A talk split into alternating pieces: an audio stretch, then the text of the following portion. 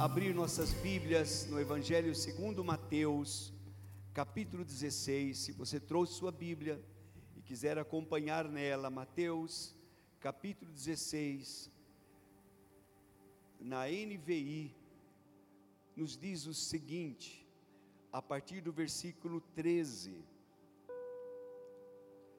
Obrigado, meu Deus. Mateus 16, a partir do versículo 13. Chegando Jesus à região de Cesareia de Filipe, de Filipe, perguntou aos seus discípulos: Quem os homens dizem que o filho do homem é? Quem os homens dizem que o filho do homem é? Eles responderam: Alguns dizem que é João Batista outros Elias e outros Jeremias ou um dos profetas. E vocês? Perguntou o Senhor Jesus. E vocês? Quem vocês dizem que eu sou? Simão Pedro respondeu: Tu és o Cristo, o Filho do Deus vivo. Respondeu então Jesus: Feliz é você, Simão, filho de Jonas, porque isso não foi revelado por carne ou sangue, mas por meu Pai que está nos céus. Eu lhes digo, eu lhe digo que você é Pedro, e sobre esta pedra edificarei a minha igreja, e as portas do Hades não poderão vencê-la. Eu lhes darei as chaves do reino dos céus. O que você ligar na terra terá sido ligado nos céus, e o que você desligar na terra terá sido desligado nos céus. Então, advertiu aos seus discípulos que não contassem a ninguém que ele era o Cristo. Desde aquele momento, Jesus começou a explicar aos seus discípulos que era necessário, era necessário que ele fosse para Jerusalém e sofresse muitas coisas nas mãos dos líderes religiosos, do chefe dos sacerdotes e dos mestres da lei, e fosse morto e ressuscitasse ao terceiro dia. Então, Pedro, chamando-o à parte, começou a repreendê-lo, dizendo: Nunca, Senhor, isto nunca te acontecerá. Jesus virou-se e disse a Pedro: para trás de mim, Satanás. Você é uma pedra de tropeço para mim, e não pensa nas coisas de Deus, mas nas dos homens. Quem sou eu? Quem somos nós? Uma outra passagem, irmãos, lá em 1 Tessalonicenses 5, 23, o apóstolo Paulo, pelo Espírito Santo, ele diz que o próprio Deus de paz os santifique inteiramente, que todo o espírito, alma e corpo de vocês sejam seja conservado irrepreensível na vinda do nosso Senhor Jesus Cristo. Nosso espírito, o ser mais íntimo, ser mais interior de cada um de nós, o espírito, aquele que se relaciona com Deus, aquele que é forte quando está em Deus, mas que é morto, totalmente morto sem Deus. é o espírito que nasce de novo, é o espírito que tem um novo nascimento. Quando você aceita Jesus, quando você recebe a Jesus como Senhor da tua vida, quando você proclama que Jesus é o teu Senhor, naquele momento, naquele instante, você nasce de novo, nasce para Deus. E quem é que nasce de novo? Não é a tua mente, a tua alma, não é o teu corpo que permanece igual, mas é o teu espírito, o ser mais íntimo, lá de dentro, aquele que conversa com Deus, aquele que volta para Deus. Então, meus amados, tão, tão importante é nós abrirmos nossas vidas para Jesus. Conversava um tempo atrás com uma pessoa muito, que eu respeito muito, muito religiosa, e perguntei para ela exatamente isso: Você já nasceu de novo? Você já teve um novo nascimento? E a mesma resposta que Nicodemos deu para o Senhor Jesus, essa pessoa também falou: Eu nunca ouvi sobre isso. O que é novo nascimento? O que é nascer de novo?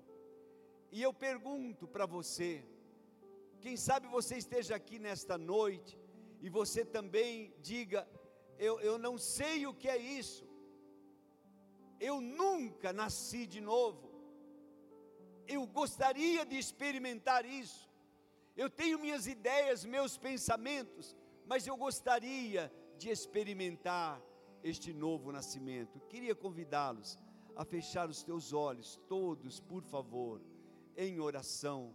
E você que está ouvindo agora esta palavra, palavra de salvação, palavra que pode mudar totalmente a sua vida. Se você que está me ouvindo e diz, pastor, eu sou esta pessoa, eu ainda não entreguei minha vida para Jesus, eu ainda não nasci de novo, eu quero fazê-lo agora. Então, por favor, levante uma de suas mãos, eu quero orar por você. Nós não podemos passar este momento adiante sem dar a você esta oportunidade. Se você está aqui comigo, está aqui conosco e diz: Eu ainda não aceitei Jesus, eu quero Jesus na minha vida. Então, por favor, levante uma de suas mãos. Eu gostaria de orar por você, agora mesmo, em nome do Senhor Jesus. Quem sabe você que está nos vendo pela, pela televisão, você está nos vendo por nossos canais. Se você ainda não entregou sua vida para Jesus, não continue a fazer o que você está fazendo. Não vale a pena ser pastor, ser padre, não vale a pena ser bispo, ser apóstolo, não vale a pena ser um líder se você não tem Jesus. Jesus vai fazer toda a diferença no seu coração, vai fazer você nascer de novo. Pai, eu peço a tua bênção sobre cada um dos teus filhos e filhas. E eu oro para que o Senhor continue fazendo esta obra, meu Pai, de salvação na vida de cada um. E se nesta noite, meu Pai, vidas se entregaram, recebe-os, meu Deus eu me alegro e sei que o céu se alegra, em nome do Senhor Jesus. Digam amém. Graças a Deus, graças a Deus. Então vejam, irmãos, quando nós morremos brevemente, nós não vamos ficar aqui para sempre, é só uma questão de tempo, e todos nós morreremos. O que, o que acontece quando você morre? O que acontece quando nós morremos? Eu vou te dizer o teu corpo volta para o pó, para onde ele veio. O corpo não é nada, irmãos. Jesus disse: a carne para nada aproveita. Agora, as palavras que vos tenho dito, disse o Senhor Jesus, são espírito e vida. Então, quando morremos, verdade, o nosso corpo vai para a terra, da onde veio. A nossa alma, nossos pensamentos, nossas ideias, nossos projetos terminam por aí. Salmo 146, projete 3 e 4, diz assim: Não confieis em príncipes, nem em filhos de homens, em quem não há salvação. Eles são meros mortais. Quando o espírito deles se vai, voltam ao pó, e naquele mesmo dia acabam-se os seus planos, acabam-se os seus projetos, acabam-se os seus pensamentos, tudo se vai. Mas veja, o espírito sai, o espírito vai para Deus, o espírito é de Deus e voltamos para Deus. Aleluia. É isso que importa, irmãos. Então entenda isso. A grande diferença de ser um de ter entregado a nossa vida para Jesus é ter a certeza de vida eterna com Ele. Diga glória a Deus, aleluia. Por isso, amados, que se eu, se você, quem somos nós? Se eu sou um espírito, habito num corpo e tenho uma alma, os três são importantes. Certa vez, Deus falou comigo, filho, cuide do seu físico, porque se você não tiver o corpo saudável, eu não posso te usar. É verdade, irmãos? Se eu não exercito o meu corpo, principalmente na minha idade, que eu estou chegando aos 40, de ministério, irmãos, calma, de ministério. Passou dos 40 anos, irmãos, os músculos já não, não avançam mais, você precisa se exercitar. E se você não exercita, ele vai parar. Se ele parar, tchum, já era. Então é necessário você fazer a sua parte. Vamos viver bem enquanto vivermos. Vamos nos exercitar. Paulo dizia: o exercício físico para pouco é proveitoso, é verdade, irmãos? É para pouco tempo. É para pouco tempo. Mas o exercício espiritual vale para a eternidade. Então, eu preciso aprender a cuidar muito bem do meu físico também. Eu preciso cuidar do meu físico. Eu preciso olhar para o meu corpo e cuidar bem dele. Como é que eu cuido do meu corpo? não tomando muito refrigerantes, não é verdade? Tomando cuidado com o que eu me alimento, com o que eu como, né? E como eu exercito. Eu sou resultado daquilo que eu como. Amém? Você também. Nós somos resultados daquilo que nós comemos, daquilo que nós nos alimentamos. Então, o nosso físico é resultado. Eu tenho que tomar cuidado com o meu corpo. Tenho que tomar muito cuidado com o meu corpo. Já o meu espírito, irmãos, também é resultado daquilo que eu alimento ele. Qual o alimento do espírito? O alimento do espírito é a palavra de Deus, é a Bíblia, irmãos, é palavras de Deus. Nem só de pão vive o homem, mas de toda palavra que procede da boca do Senhor. Então, se você não lê Bíblia, se você não lê, não medita na palavra de Deus, você tem o seu espírito, ó, e já nasceu de novo, claro, né? Se você não nasceu de novo, a Bíblia não tem sentido para você. É quando nós nascemos de novo que entendemos a palavra de Deus. E ela é alimento para nós, ela é alimento para mim. Então eu preciso alimentar o meu espírito pela meditação diária da palavra de Deus, todos os dias, lendo e relendo, ouvindo e tornando a ouvir, e eu vou me alimentando. Amém, irmãos? Quem come arroz e feijão todo dia aqui, vamos ver, tem alguém? Todo dia, tá vendo? Mas pastor, eu já li provérbios. Lê de novo, meu irmão. Você não comeu arroz, não comeu feijão? Eu já sei, sei, então pratique, viva.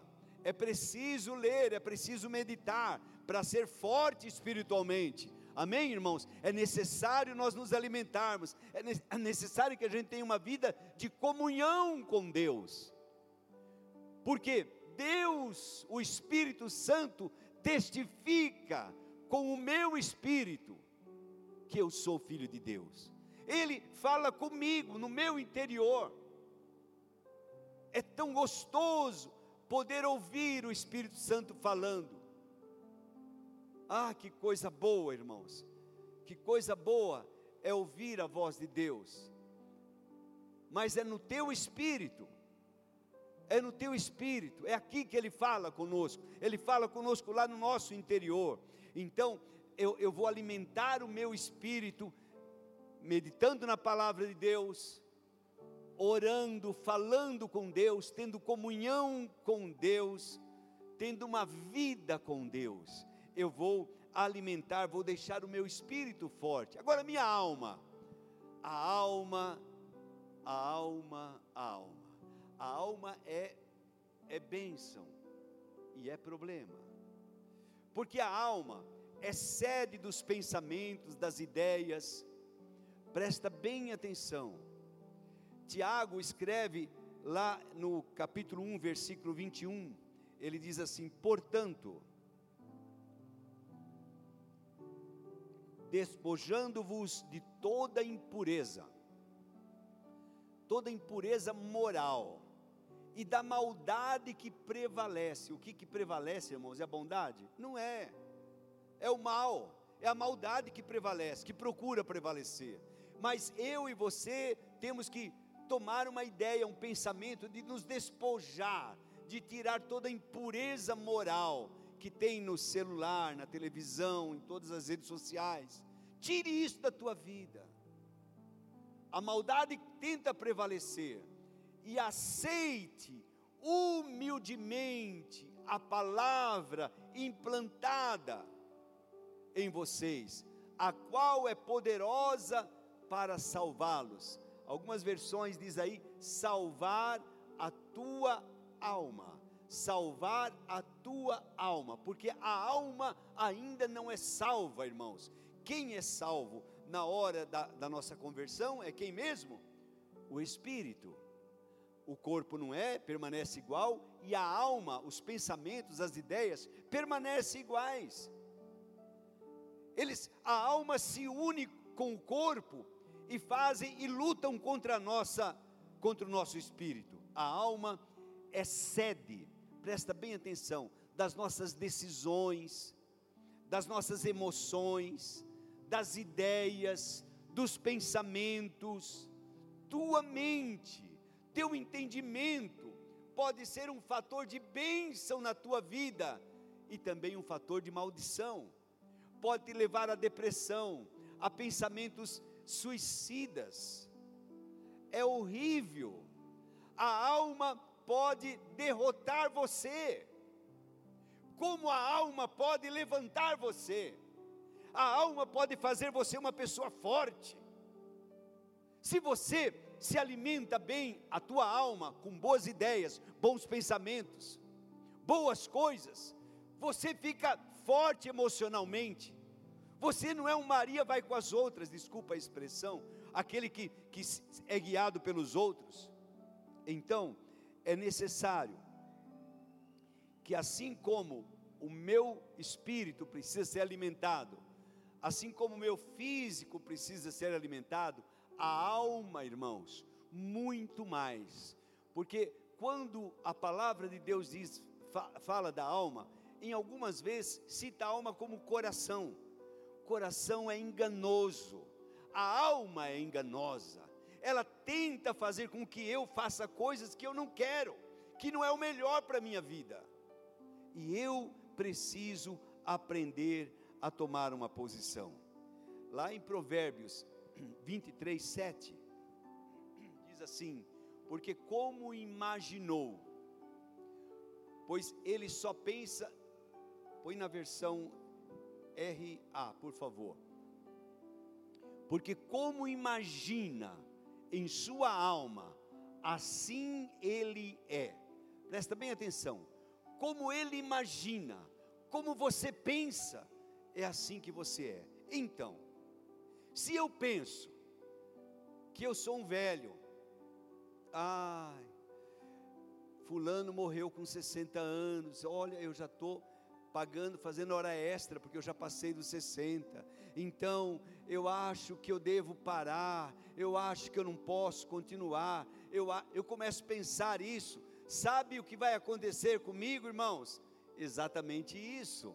Como eu imagino, assim é. Eu digo não sou, então eu não sou. A alma vai dar ordem para todo o meu corpo, dizendo: você não pode, você não consegue, não pule, porque se você pular, você vai se quebrar todo. É isso, a alma vai falar isso. Agora, se você encher a sua alma de pensamentos positivos e dizer: não, eu posso, eu vou viver bem enquanto eu viver, eu vou viver bem, eu vou viver bem, eu não vou me deixar levar, eu vou fazer o melhor, eu vou ter boas ideias, bons pensamentos, eu penso que eu vou viver até os 90 anos, glória a Deus. E aí você começa a pensar, mas não se arrastando, vivendo bem, porque se arrastar é melhor ir para o céu, claro. Eu posso fazer uma escolha, o apóstolo Paulo disse: eu não sei o que é melhor, se é ficar aqui ou ir para a glória, eu sei que é melhor lá, mas por amor a vocês, eu vou ficar aqui um tempo mais, eu vou ficar aqui um tempo mais, eu vou ficar um tempo mais. Então, é, é uma decisão, mas isso é na alma, nos pensamentos. Se eu tenho uma ideia negativa, irmãos, eu sou um negativo. Quem sou eu? Quem é você? Quem é você? Você é um homem cheio de Deus? Você é uma mulher cheia de Deus, cheia de, de vigor, você vai vencer? Ou é uma, uma pessoa diferente? Não, pastor, sabe o que quer? É? é porque eu vou dizer uma coisa para o senhor: é que minha família, o meu DNA, os meus pais, os meus avós, eles eram assim, então, como eles eram assim, eu sou assim. A Bíblia diz que não. A Bíblia diz que você pode ser diferente. A Bíblia diz que você não precisa ser igual ao seu pai. Você não precisa carregar com você todo aquele pensamentos, ideias que seu pai carregava. Você pode ser diferente, mas você é que decide. Se você quiser ser uma pessoa negativa, como ele, é claro que a influência do pai, da mãe, vem sobre nós. Eu penso, eu tenho atitudes, eu sou uma pessoa negativa, ou eu penso bem, penso em Deus, penso que Ele me fez uma pessoa diferente e eu vou agir, eu vou ser diferente para a glória do Senhor Jesus. Presta bem atenção, irmãos. Eu vou antecipar um pouquinho porque o horário avança. Jesus, no texto principal que nós lemos, Jesus tinha a humildade de perguntar para os seus discípulos: O que, estão falando de mim? Quem sou eu para os outros? Entendeu, Zezé? Pensa, bem. Você perguntar, que, que eles estão falando? Quem sou eu? Isso é humildade, irmãos. Não é para dar bronca, não é para ficar irado, não, é para ouvir. É para ouvir. E os discípulos disseram, estão falando que o Senhor é João Batista, outros, ou um dos profetas. E Jesus volta-se para eles e pergunta: E vocês? Para vocês, quem sou eu? Quem sou eu? E naquele momento, Pedro toma a dianteira, como sempre ele faz, ele fazia, e diz: Mestre, tu és o Cristo, o Filho do Deus vivo. Que coisa maravilhosa. O Senhor é nascido de Deus. O Senhor é nascido de Deus. O Senhor é filho do Deus vivo. E quando Pedro diz isso, irmãos, Jesus identifica Pedro também e diz para ele: Simão, você é um homem feliz, você é um homem bem-aventurado, você é um homem bem-sucedido, porque não foi a carne nem o sangue que revelou essas coisas a vocês, a você, Pedro, mas foi meu Pai que está nos céus. Você recebeu uma influência, uma motivação de Deus e você falou coisas de Deus. Preste atenção, irmãos, que coisa preciosa. Quando eu recebo palavras de Deus, quando eu recebo influências de Deus, quem sou eu? Eu sou um homem feliz, um homem bem-sucedido, um homem abençoado, irmãos. Quando eu sou guiado, dirigido pela palavra de Deus, pela vontade de Deus, pelo Espírito de Deus, eu sou uma pessoa diferente de todas. Amém? Você não é assim também? Amém ou não amém? É, nós somos diferentes porque Deus em nós, Deus, o Espírito Santo em nós, faz de nós um, uma pessoa diferenciada, uma pessoa feliz, uma pessoa feliz, uma pessoa feliz. Eu sou feliz, eu sou feliz. Se paz a mais doce me deres gozar, se dor a mais forte sofrer, ou seja o que for, tu me fazes saber. Com Jesus eu sou feliz, sempre, sempre, sempre. Tu és bem-aventurado, Pedro, tu és bem-aventurado, Dário, tu és bem-aventurado, Antônio, tu és bem-aventurado, tu és bem-aventurado. Por quê? Porque você é bem-aventurado? não é pelo teu espírito, é porque a tua alma, você recebeu uma informação no espírito e subiu a alma e você falou, falou coisas de Deus, falou bênçãos de Deus, falou coisas maravilhosas, porque Deus é com você. Amém? Amém, irmãos? Então, eu, eu já eu, eu descubro aí duas coisas importantes já, porque, de novo, a alma é o que eu tenho de mais importante em meu ser. Na verdade, o espírito, o meu espírito que vai para Deus, mas a minha alma pode fazer com que o meu espírito morra. A minha alma pode fazer com que eu seja bem-sucedido.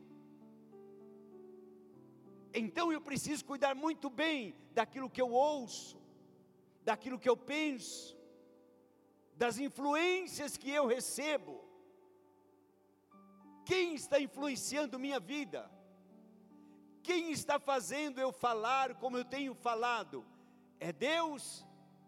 Bem-aventurado eu sou, porque o Espírito Santo está revelando coisas, e eu estou falando essas coisas que vêm de Deus. É assim, irmãos, é desse jeito. Tu és bem-aventurado, Simão, porque não foi carne, não foi sangue que trouxe essa revelação para você. Quem era Pedro, irmãos? Um homem feliz, um homem bem-sucedido, um homem abençoado. Assim sou eu, assim é você, quando você é guiado e dirigido por Deus, você está ligado em Deus, conectado em Deus, recebe a, a palavra de Deus, a orientação de Deus, a influência de Deus sobre a tua vida. Mas nós, continuando a leitura, nós vemos que Passaram-se um, um tempinho, terminou o culto, e você vai lá para fora, e lá fora, quem sabe alguém fechou você no estacionamento, saiu na tua frente, quem sabe você teve um problema lá fora, e você que era um homem feliz, você que era um bem-sucedido, um próspero, um abençoado, que recebeu direção de Deus, influência de Deus, agora recebe uma outra influência. Da onde vem a influência que fez com que Pedro falasse para Jesus, repreendesse Jesus? Preste atenção.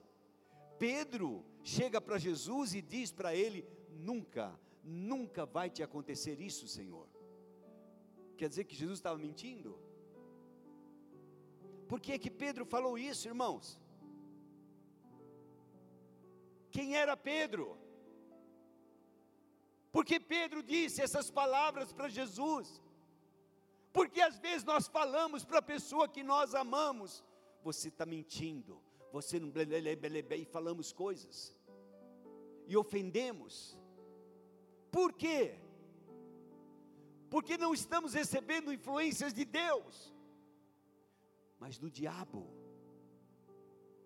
Jesus diz, olha o texto, é, projete por favor Mateus 16, 23, se não me falha a memória, está por aí.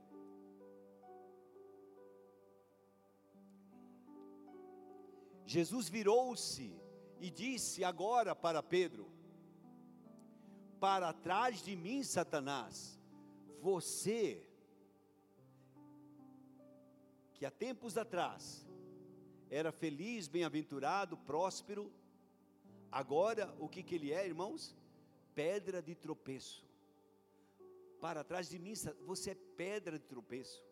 Você não pensa nas coisas de Deus você só pensa nas coisas dos homens.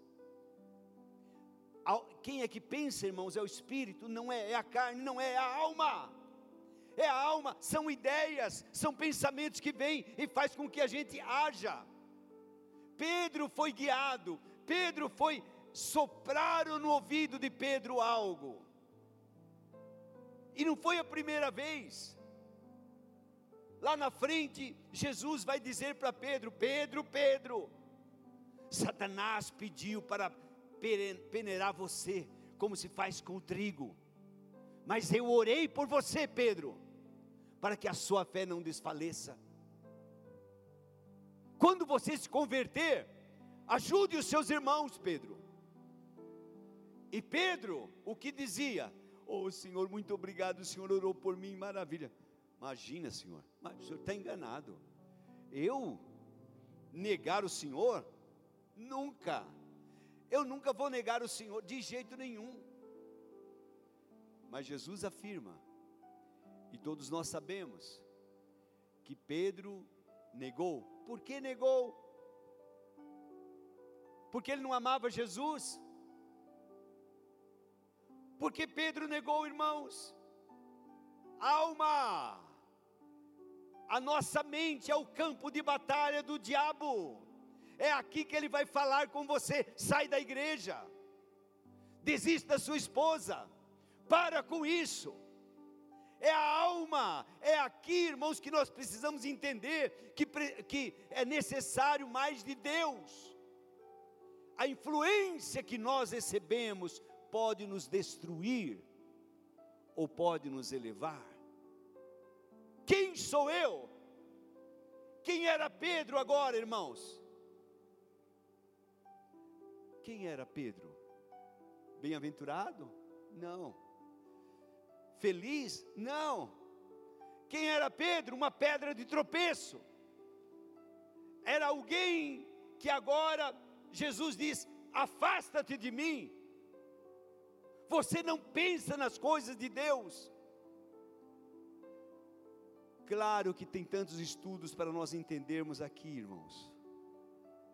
Tantas coisas para nós aprendermos nesse texto, que justamente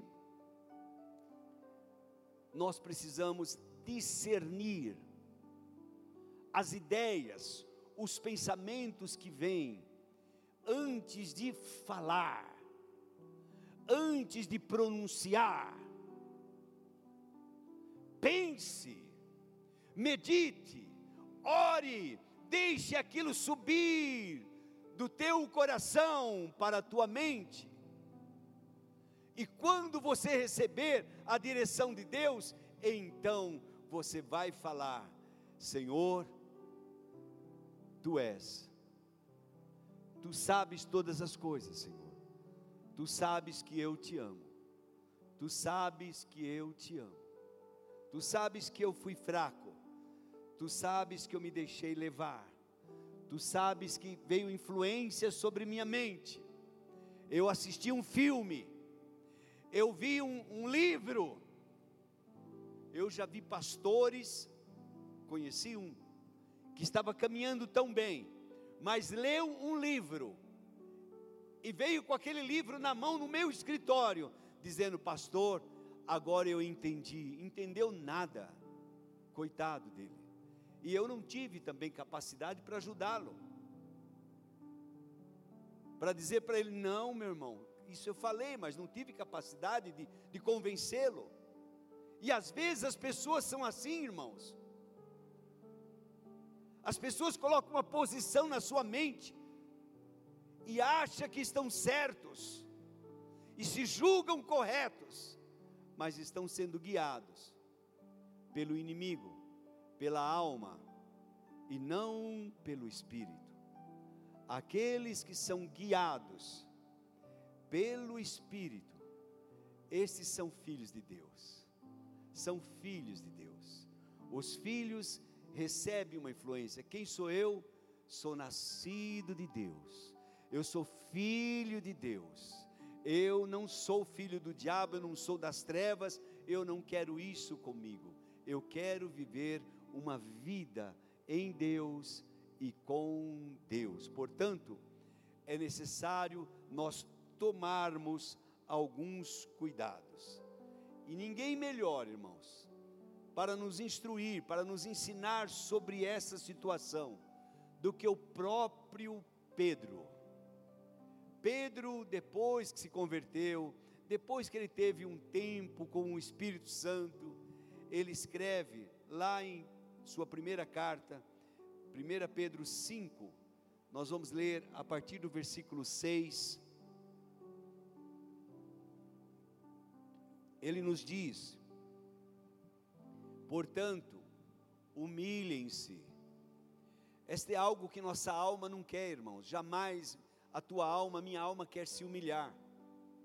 Nós queremos contar das nossas vantagens, de quanto nós somos bons, de quantas coisas boas nós fizemos. Esta é a alma. Jamais nós queremos contar como Job te contou, eu quebrei. Se humilhar e dizer eu fiquei devendo. Humilhe-se, portanto, debaixo da poderosa mão de Deus, para que ao seu tempo, no tempo devido, Ele te exalte. O prazer de Deus é nos exaltar, mas não é você que tem que se exaltar, é Deus. Deus vai te exaltar, Deus quer te exaltar, mas antes de você ser exaltado, você precisa ser humilhado. Eu e você, na verdade, não humilhado, se humilhar. Nós precisamos nos humilhar. Às vezes nós somos humilhados, mas não nos humilhamos. Pastor, você não está vendo como estão me humilhando? A pergunta não é essa, a pergunta é: você tem se humilhado? Diante desse quadro, você tem aproveitado para se humilhar diante de Deus? e dizer: Meu Deus, meu Deus, eu mereço isso.